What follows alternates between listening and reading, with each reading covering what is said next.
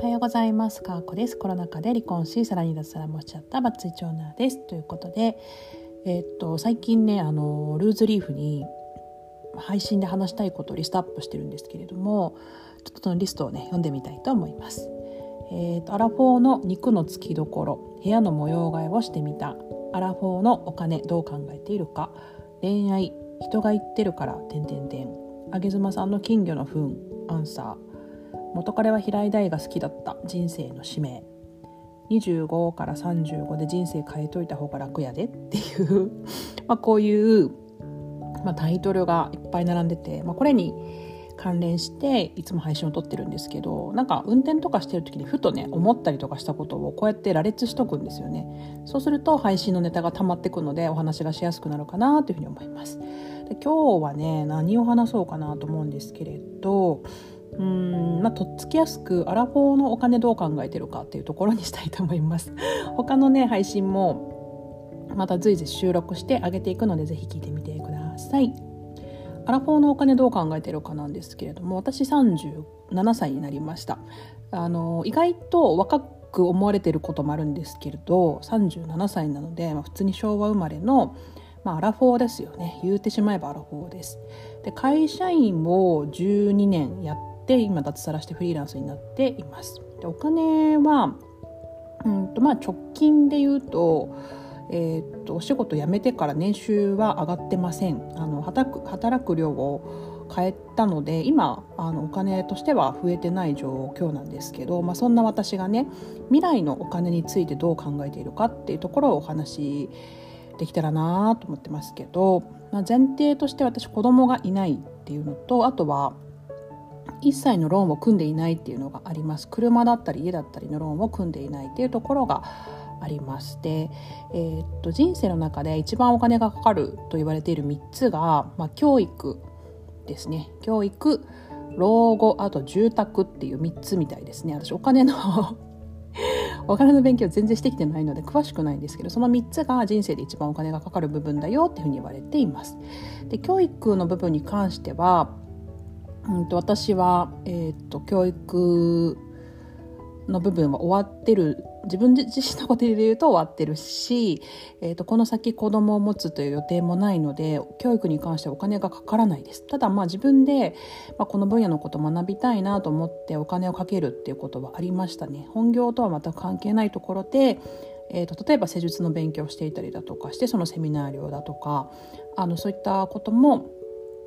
払っていたので、まあ、それも広く教育というふうに捉えられるのかなと思うんですけれども、まあ、学びのためにお金を使うってすごい贅沢ですよね。すごい人生の質も豊かになるし、まあ、本とかもね広く言ってしまえばその教育費なのかもしれないですけれどもまあまあまああのここはねあの、まあ、子供がいないのでお金がかからないというふうにざっくり捉えています。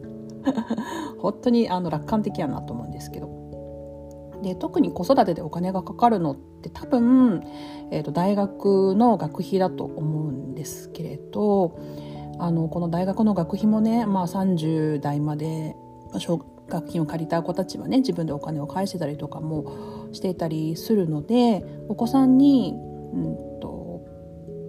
金をねこう学費を出してあげられないっていう状況になっても大学は別に通えるようにはなってると思うんですけれどもまあなんだろう私立の一般の大学とかだと年間100万とかですねかかると思うしまあまあお金かかりますよね、まあ、そういったお金をちょっと私は自分は考えていないっていうところが1点あります。で、えーと、老後ですね老後何歳まで生きるのかな私。あのうんとですね老後資金はまああの会社員を辞めてしまったので退職金というものがないですよね。ボーナスもないし退職金もないのでじゃあ老後どうしていくのかみたいなところがあるというふうに思いますし、まあ、正直ずっと働けるわけではないので、まあ、ここはあんまりあの楽観的に考えない方がいい部分だというふうに個人的には思ってますけど、まあ後で出てくる住居と関係するんですけど、まあ、家を買わないっていうね私は選択肢を一生取り続ける予定ですなのでえっ、ー、とまあ何て言うの？退職金とかでボーンってお家のローン返す予定っていう風でローン組んでる人たちもいっぱいいますけど、まあ、それもないっていう風に考えると、まあ、その分、まあ、溜まっていくはずですよね。あの月々のローン返済とかもないしですね、えーと、子どもの教育費もないっていうふうに考えていると、まあ、単純に考えてあの 老後資金はそこそこ溜まっていくのかなっていうふうに考えております。なんていうざっくりまあこんなもんって感じですよ。あの正しいとかじゃなくて、まあ、リアルって感じですね。まあ、なんとかなっていくかなっていうふうに思ってますし、まあ、あとは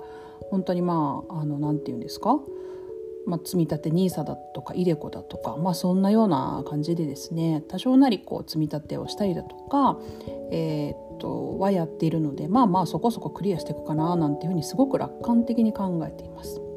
はい、なので老後はまあそうですねまあ、ある一定の貯金額をキープしつつですねあとは投資の部分でカバーしていけるかなというふうに思ってるので、まあ、そんなにめちゃめちゃ何にもあのなんていうの不安で不安で貯めて貯めてっていうのはあんまり考えていないところですね。で次、えーと、住居ですね住宅、まあ、これもさっき言っちゃいましたけれども住宅は、まあ、一生多分そうですね賃貸だと思いますね。あの結婚をして土地を買って家を建ててマイホーム持ってみたいなものが、まあ、スタンダードっていうふうに言われていた時代もあると思うんですけれども、まあ、私はですねそれは全然もうそれがいいとも思っていなければ結構前時代的な文化なのかなというふうに思うくらいあの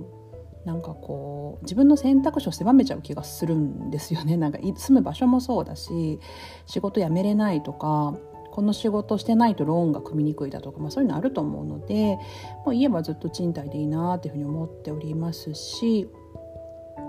まあうんと一人だとねそこまで住居にこだわるってことなくなってくるんですよね。なんかこう あの言い訳？言い訳かもしれないけど部屋とかももう汚くても別にいいし死なないしぐらいの感じだし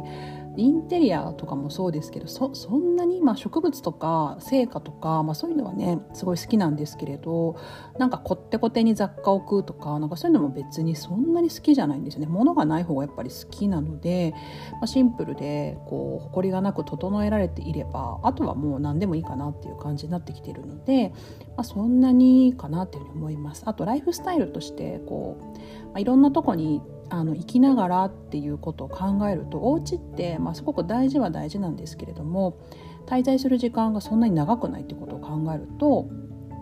ここにそれだけのお金をかける価値ってあるのかなみたいな価値観になってきてしまっていますなので、まあ、そこまでお金かけなくて良いかなみたいな感じです。というわけでとりあえずあのうんとその人生の中で一番お金がかかると言われる3つですねナンバー3というのかな。まあ、教育も老後も、老後は私お金かかると思いますけど教育と住居の部分はあのほぼあのすごくお金がかかるっていうルートをたどっていないつもりです。なので、まあ、ここのルートをたどっていない時点で私はそんなにお金に執着しなくてもいいのかなというふうに思います。単純にこうお金を稼ぐとかお金が動くっていうことは私はすごい楽しいし面白いっていうふうに思うタイプなんですよね。だけどこうあお金これ節約しなきゃとかうんと安い方になんか一生懸命買うとかっていうのはもうすでにこれお金にとらわれてるっていうことだと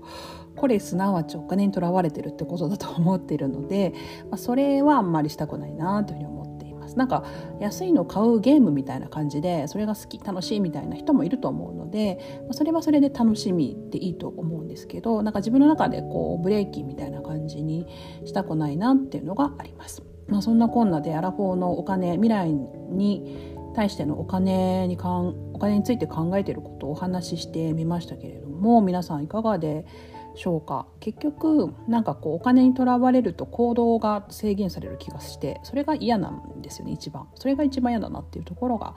あります、まあ、これから私は個人事業プラスそして法人プラス点点点っていうところでもうちょっとお金の勉強していかないと、まあ、そろそろいけんないかへんなっていうところになってきておりますので 頑張って勉強していきたいなと思っておりますけどなんか本当に前も話したけどさお金に対する価値観とかが本当にこの数年で変わってやっぱり会社員の時はねこの限られた収入の中でどうお金を貯めていくかみたいなマインドだったんですけどなんかお金ってありがたいなってすんごく最近思うようになって結局なんか人と人とをつなぐためのすごくいい一番いい、まあ、贈り物とかもね物っていうこともありますけれどもまあ一番いいこうボンドになるというかねこう感謝も表せるし人と人と結びつけるものにもなるし、まあ、これはものすごく便利な道具なんだなと思いました。は